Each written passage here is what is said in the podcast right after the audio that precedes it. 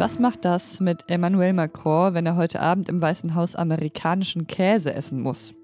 Darum geht es heute bei Was jetzt, dem Nachrichtenpodcast von Zeit Online. Außerdem sprechen wir darüber, wieso HIV nach wie vor ein Problem darstellt, auch wenn man es inzwischen eigentlich gut behandeln kann. Ich bin Pia Rauschenberger, heute leider überraschend etwas erkältet, aber das kriegen wir schon hin. Und der Redaktionsschluss für diese Folge ist 16 Uhr. Wenn Joe Biden heute den französischen Präsidenten Emmanuel Macron im Weißen Haus empfängt, dann steht auf der Speisekarte des Festessens natürlich auch eins, Käse. Allerdings amerikanischer Käse.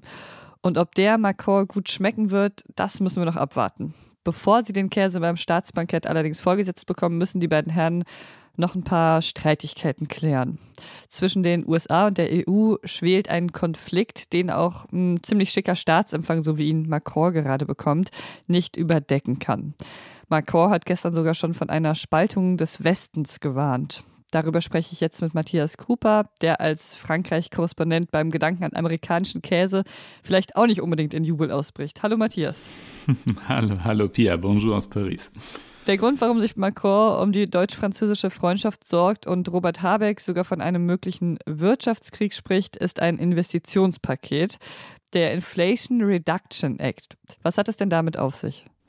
Ja, das klingt erstmal ein bisschen kompliziert oder ein bisschen technisch. Äh, de facto ist es ein Programm, ein Gesetz oder ein Gesetzespaket, mit dem die amerikanische Regierung, der Präsident Biden, die heimische Industrie und die heimischen Verbraucher unterstützen, subventionieren will, ganz einfach, so wie wir das zum Teil ja auch gemacht haben, um damit die Wirtschaft anzukurbeln und um die Wirtschaft umzubauen, ähm, nämlich das soll, Geld soll ausschließlich für ökologische Projekte ausgegeben werden. Also Geld wird in Klimaschutz investiert. Ich meine, im Prinzip wünschen sich die EuropäerInnen das doch schon lange, dass Biden endlich mehr fürs Klima unternimmt.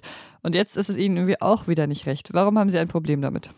Ja, in der Tat, das äh, bringt die Europäer in ein Dilemma. Das Problem, was die Europäer damit haben, ist, dass dieses Vorhaben oder dieses Programm geknüpft ist an eine Gesetzgebung, die besagt, es werden nur die Unternehmen gefördert, die auch in den USA produzieren und es bekommen die Verbraucher, beispielsweise wenn ich ein Elektroauto kaufe, nur Geld, Subventionen für Produkte, die aus den USA kommen. Also beispielsweise nicht für europäische Elektro- oder für Elektroautos, die in Europa gefertigt sind. Damit fürchten die Europäer jetzt, und das wahrscheinlich nicht zu Unrecht, dass sich eine ganze Reihe europäischer Unternehmen überlegen, ob sie dann nicht lieber in die USA gehen, sodass hier also Wirtschaftsleistung und Arbeitsplätze gefährdet sind. Mhm. In Paris wird jetzt für ein Buy European Act geworben, also im Prinzip auch Abschottung auf wirtschaftlicher Basis auf jeden Fall. Wäre Europa damit dann geholfen?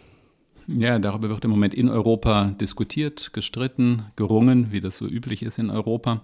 Die Idee dahinter ist im Grunde genommen eine alte französische Idee, den, die schon immer ein bisschen damit gehadert haben, dass ihnen die Märkte hier in Europa der europäische Binnenmarkt zu offen für auswärtige Investoren und Anbieter war. Also will man diesen Markt schützen und jetzt hat man im Grunde genommen den Anlass zu sagen, okay, wenn die Amerikaner ein solches protektionistisches Programm machen, dann antworten wir selber mit protektionistischen Maßnahmen.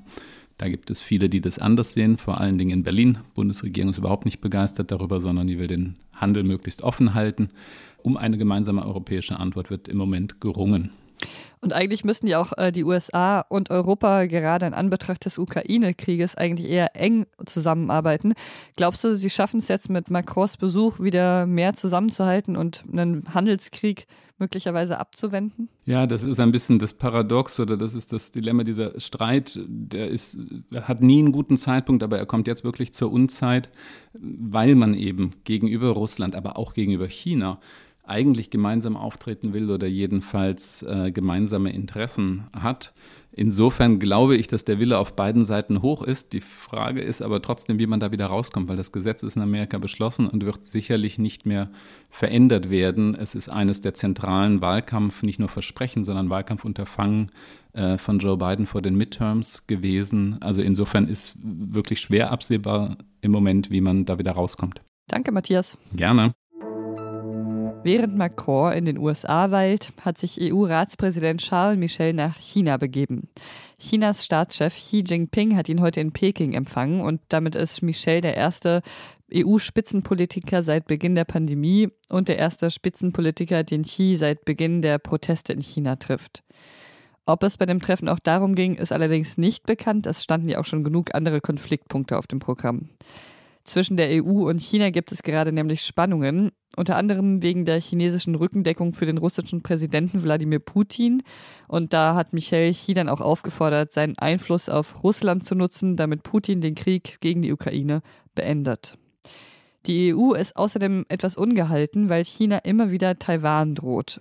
Einem Medienbericht zufolge rechnen MitarbeiterInnen von Bundeswirtschaftsminister Robert Habeck sogar mit einer Annexion von Taiwan spätestens 2027.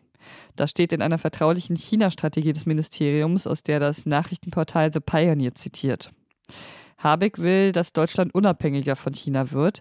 In Singapur hat er vor kurzem dafür geworben, dass deutsche Unternehmen vermehrt auch in anderen Regionen investieren.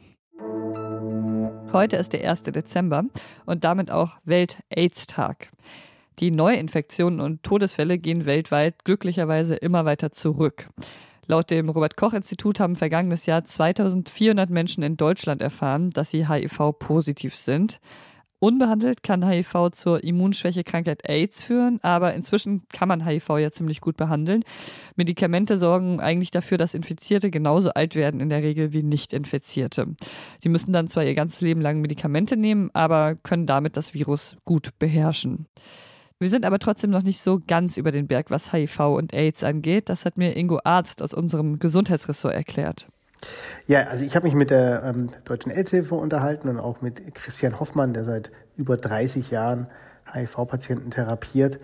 Und tatsächlich gibt es relativ wenig Neuinfektionen in Deutschland im Vergleich zu den äh, vergangenen Jahren, aber es gibt ein Problem mit sogenannten Spätdiagnosen. Das sind also Menschen, die rennen irgendwie da draußen rum und haben HIV und die bekommen das nicht mit. Da gibt es eine Gruppe, die davon besonders betroffen ist. Kurioserweise sind das heterosexuelle Frauen, die älter sind. Es ist nicht so, dass die jetzt massenweise HIV hätten, aber das ist bei denen so selten, dass Ärzte oft überhaupt nicht dran denken, dass die, dass die HIV haben könnten. Und das Problem ist, wenn das passiert, dass dann auch die Spätfolgen ernster sein können. Also es gibt sowas wie äh, eine HIV-induzierte Demenz oder irgendwelche neurologischen Störungen. Und teilweise, sagte mir Christian Hoffmann, bekommen Menschen die Diagnose so spät, dass die sogar noch an AIDS sterben. Das ist extrem selten, aber auch das passiert wohl noch. Und in Deutschland waren das 370 Frauen, die 2019 so eine Spätdiagnose bekommen haben. Um Spätdiagnosen zu verhindern, müssten wieder mehr Ärztinnen mit ihren Patientinnen über mögliche HIV-Infektionen sprechen. Ingos Text zu diesem Thema finden Sie heute Abend auf Zeit Online. Was noch? Heute ist eine kleine Sensation im Bereich der Poesie passiert. Das Literaturarchiv Marbach hat 23.000 Seiten aus dem Nachlass des Lyrikers Rainer Maria Rilke gekauft. Also Gedichte, Notizen, Zeichnungen, Fotografien. Das befand sich alles seit fast 100 Jahren in Privatbesitz und wird jetzt für die Öffentlichkeit zugänglich gemacht. Und weil wir im Podcast natürlich auch immer weniger mit dem geschriebenen und mehr mit dem gesprochenen Wort anfangen können, empfehle ich an dieser Stelle das Feature vom SWR über die Duineser Elegien von Rilke. Die hat Rilke mal als sein Hauptwerk bezeichnet. Und in dem Feature versucht der Philosoph Franz Josef Wetz zu entschlüsseln, worauf es im Leben ankommt und was der Sinn des Ganzen ist. Und dafür nimmt er eben Rilke und die Duineser Elegien zur Hilfe.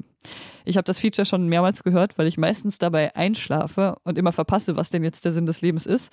Aber das spricht nicht unbedingt gegen das Feature. Es beruhigt mich einfach sehr. Das war Was Jetzt für heute. Morgen früh gibt es hier eine neue Folge für Ihre persönliche Was Jetzt-Statistik. Dann mit meinem Kollegen Ole Pflüger, der über Sinn und Zweck von LNG-Terminals spricht. Bis dahin sind wir wie immer für Sie erreichbar unter wasjetzt.zeit.de. Ich bin Pierre Rauschenberger. Machen Sie es gut. Kannst du dir eigentlich irgendwas unter amerikanischem Käse vorstellen?